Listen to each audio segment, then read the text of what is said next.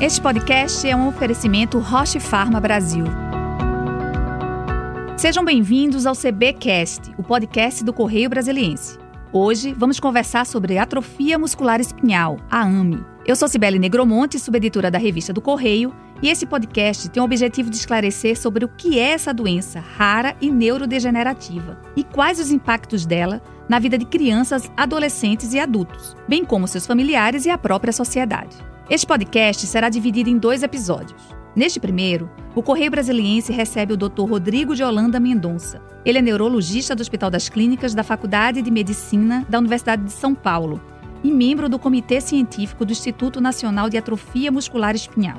Vamos conversar também com a doutora Jaqueline Almeida Pereira, membro integrante da linha de pesquisa em doenças neuromusculares do Instituto de Puericultura e Pediatria Martagão Gesteira, da Universidade Federal do Rio de Janeiro e membro do Comitê Científico da Associação Amigos da Atrofia Muscular Espinhal do Rio de Janeiro. O segundo episódio sobre AME será divulgado na próxima semana. Siga o Correio Brasiliense nas redes sociais e fique por dentro das nossas ações. Seja bem-vindo, Dr. Rodrigo. Durante a introdução, falamos que a AME é uma doença rara, mas o que é considerado uma doença rara? Obrigado pela, pelo convite. É, olá a todos aqui, ouvintes do Correio Brasiliense. É, então, a AME está é, tá dentro do grupo das doenças raras, né? Doença rara é aquela doença que afeta uma pequena parte da população. É, a gente classifica como, tem, estando dentro do grupo das doenças raras, aquela doença que tem uma incidência menor do que 1 para 2 mil nascidos. Então, toda doença que afeta menos de 1 para 2 mil nascidos é uma doença rara é, afetou mais do que isso, tem uma incidência maior, já não é considerado mais uma doença rara.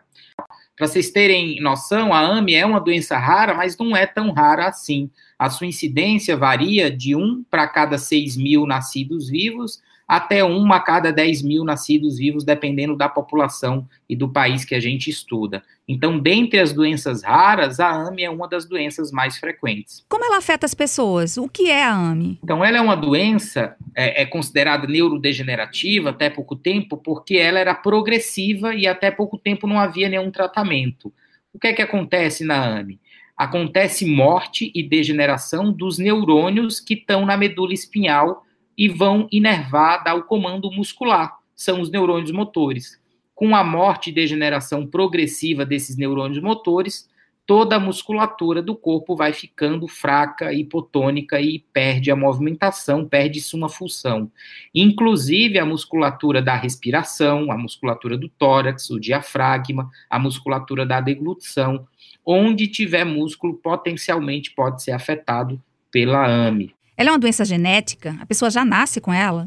Exatamente. A, embora o paciente ele não nasça manifestando a doença, ele já carrega o problema no DNA. Então é uma doença degenerativa, mas que a sua causa está no DNA, num gene específico lá no cromossomo 5, e quando esse gene está ausente, o paciente manifesta a doença.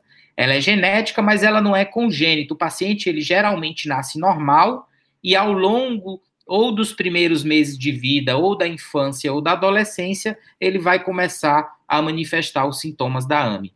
O senhor falou que a AME pode aparecer em várias etapas da vida, na infância, na adolescência e até na vida adulta, né? Tem diferença no tipo quando aparece nessas diferentes fases? Exatamente. A AME ela é classicamente dividida em três tipos: o tipo 1, 2 e 3. É, hoje, Existe até a subclassificação num tipo 0 e num tipo 4.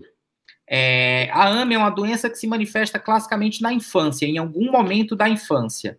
Raramente vai começar na vida adulta.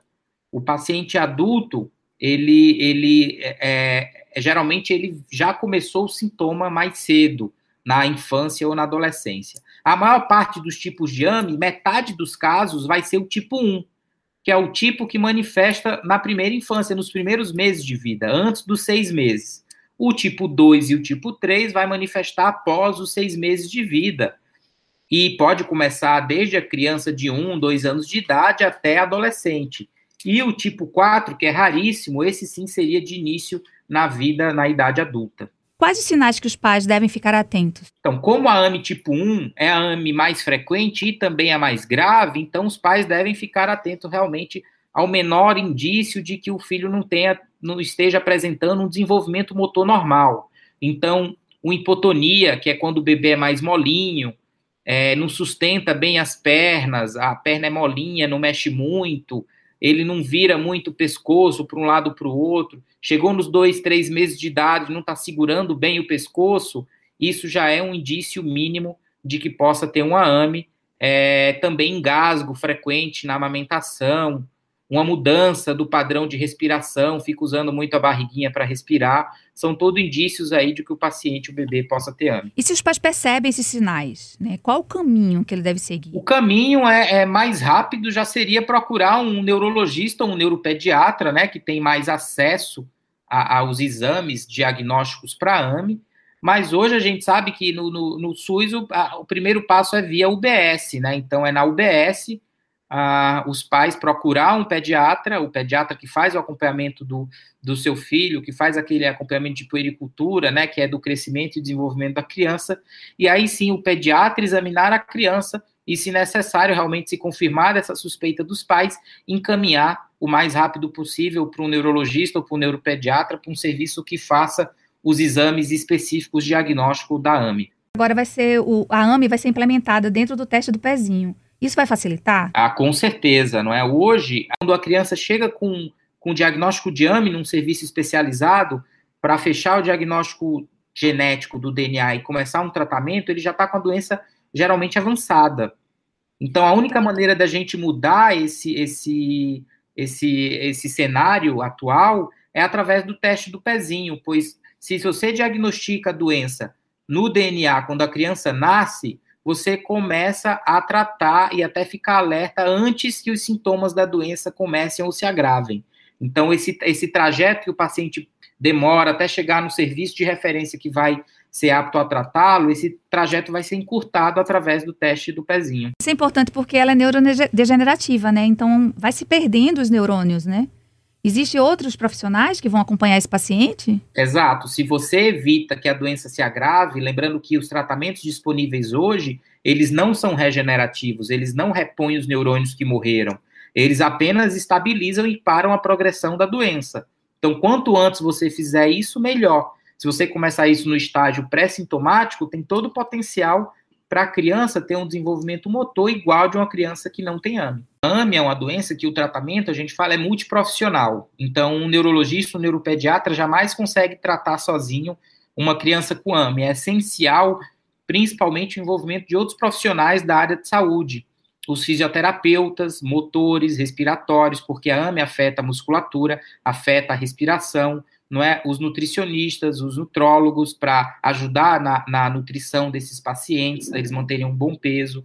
O fonoaudiólogo é super importante, porque esses pacientes têm dificuldade de deglutição, têm dificuldade de aquisição da fala, a fonoterapia é essencial. E outros profissionais médicos, não é? Como ortopedistas, pediatras, é, é, nutrólogos que vão fazer parte aí do pneumologistas, que vão fazer parte do acompanhamento desse paciente ao longo do tratamento. A pessoa com AMI pode ter uma boa qualidade de vida? Com certeza, com diagnóstico precoce, um tratamento instituído o mais rápido possível e as terapias com os profissionais adequados, todos que eu falei aqui, de um segmento contínuo, não é? É o essencial para os pacientes terem uma qualidade de vida e ter uma vida aí o mais próximo é, é, do que a gente chamaria de normal para um paciente que não tem AMA. O Brasil tem avançado na aprovação regulatória de terapias inovadoras que oferecem alternativas de tratamento? Com certeza, né? A, a Anvisa tem, a, a, tem aprovado diversos medicamentos para doenças raras, né, para doenças genéticas nos últimos dois anos.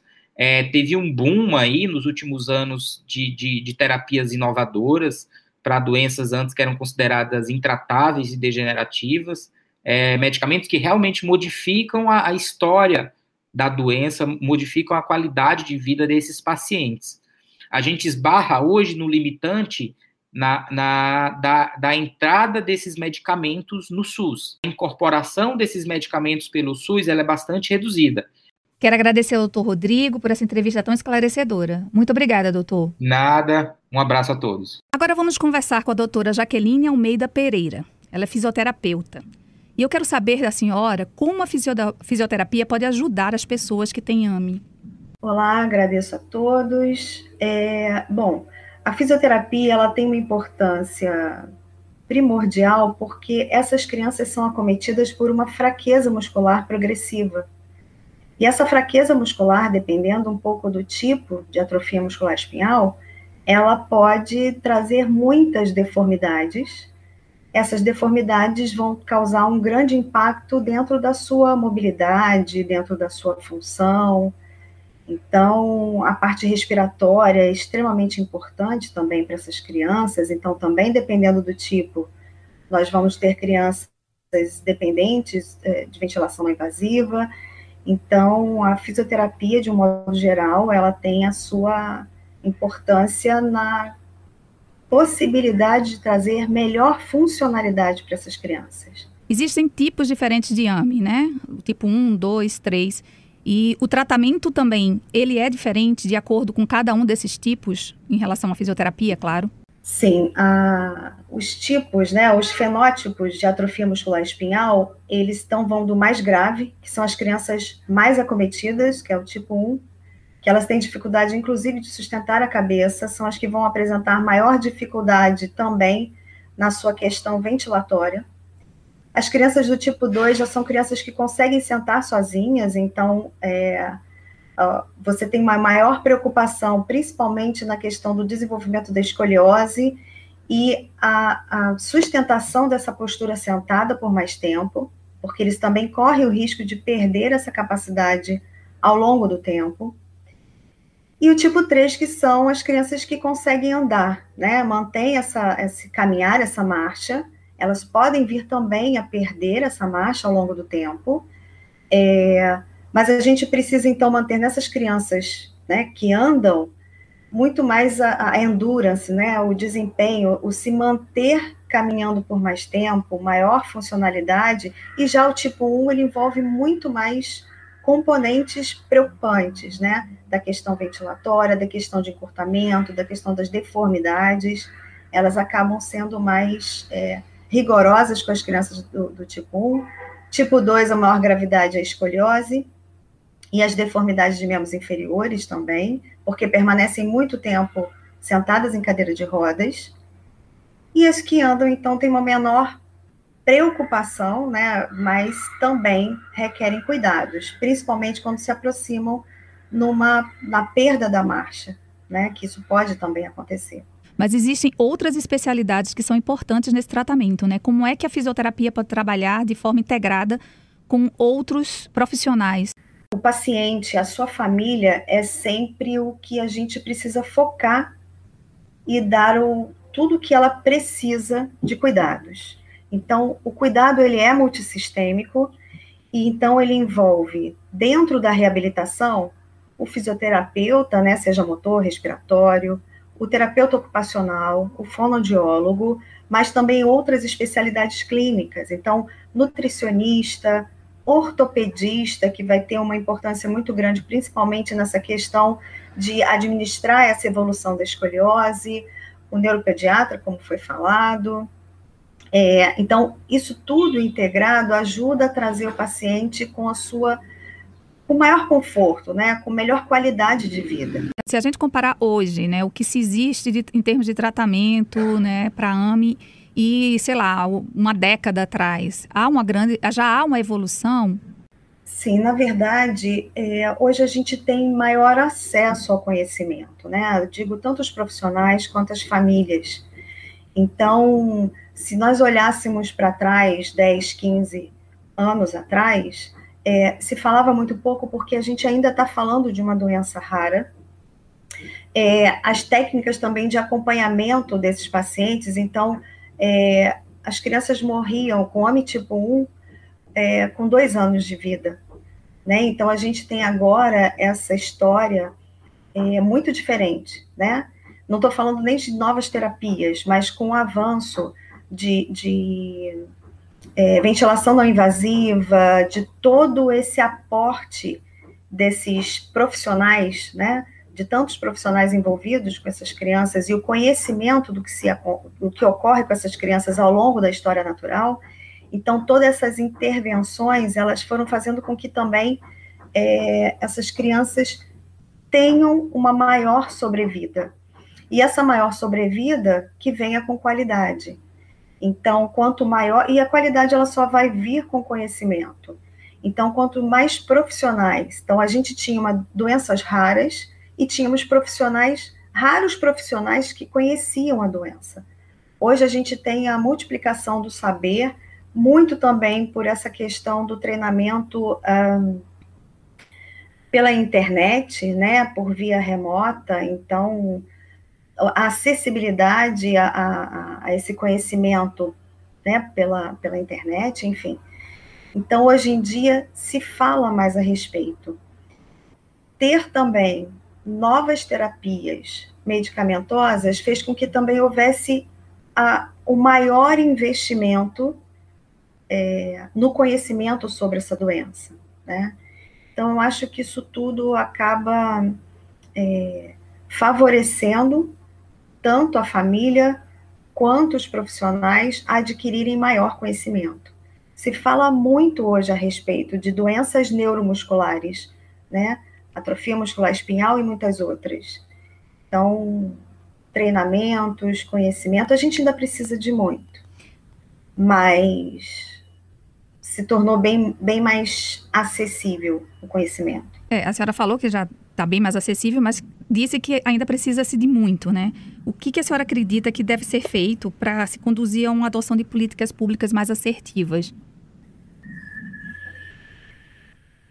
Olha, é, na verdade, a gente, como eu falei, são, a doença é rara, e raros ainda são os profissionais que trabalham com essa doença, né, que conhecem essa doença.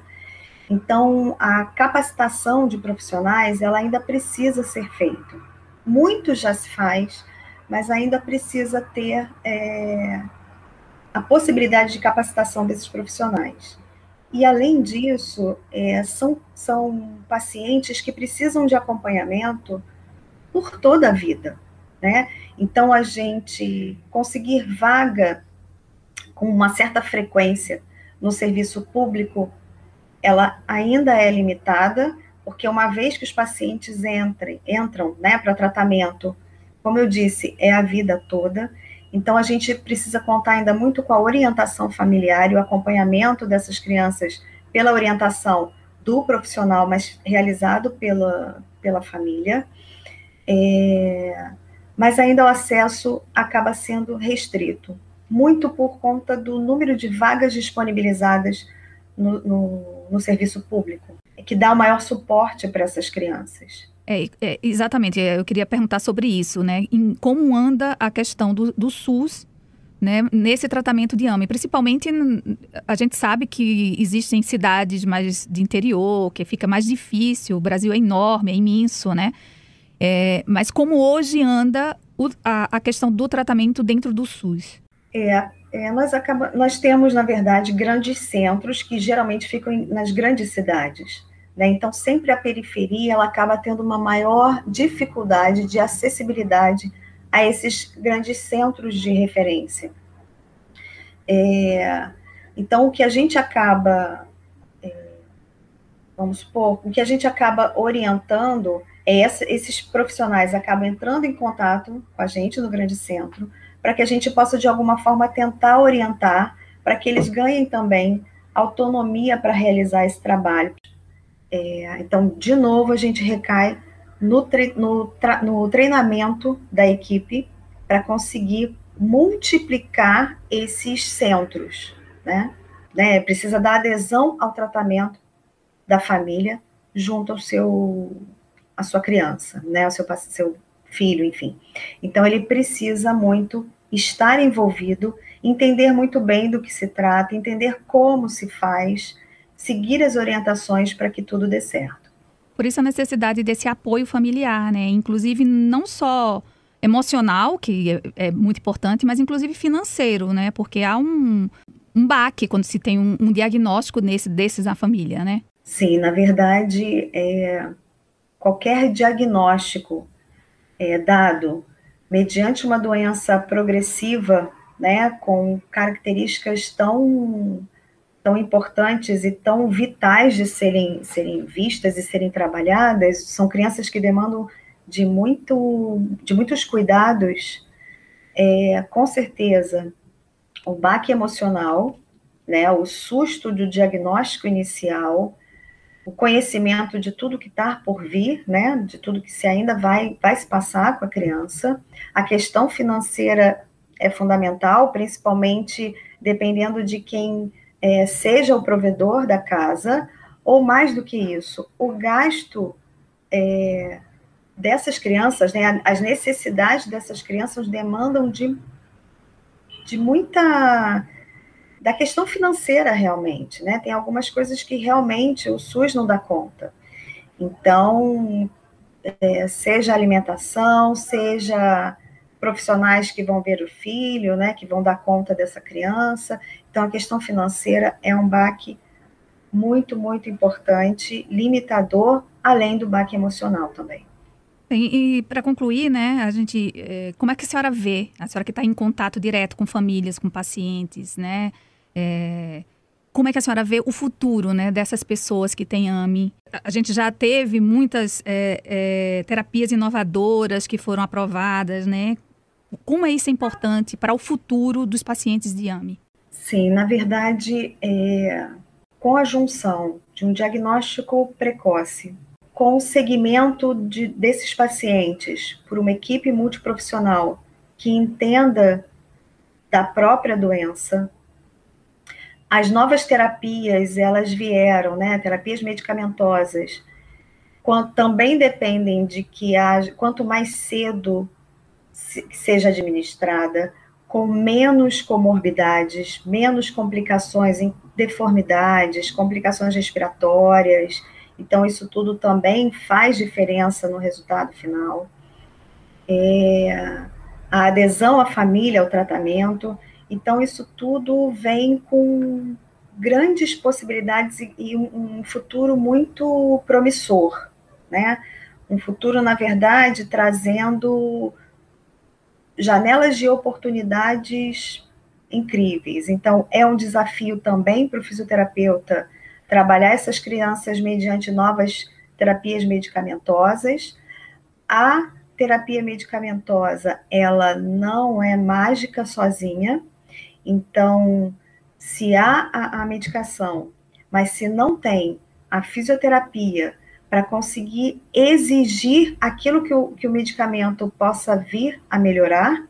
Então, se eu não, não faço exercícios que melhorem a capacidade é, motora desse paciente, melhora de força, melhor desempenho funcional, independente do grau de força.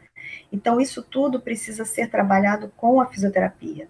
A medicação sozinha é um grande avanço, mas ela não funciona de forma plena se só ser administrada.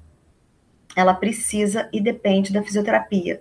Então, o fisioterapeuta acompanhando tanto com a aplicação de escalas funcionais para ver a evolução desse paciente, quanto fazendo a fisioterapia adequada e cada vez mais o paciente respondendo, né, melhorando a sua performance motora, dar mais desafios maior resistência postural, colocá-lo de pé. Então, sempre que ele responder é, motoramente, oferecer ainda mais desafios, para que ele vá ganhando cada vez mais independência funcional.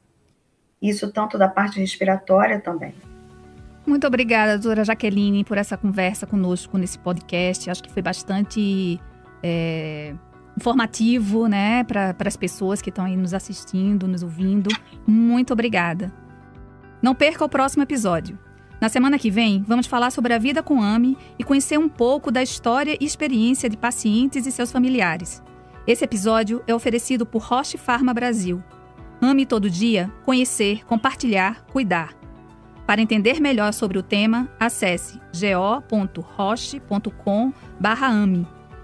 Esse foi o CBcast, o podcast produzido pelo CB Brands do Correio Brasiliense.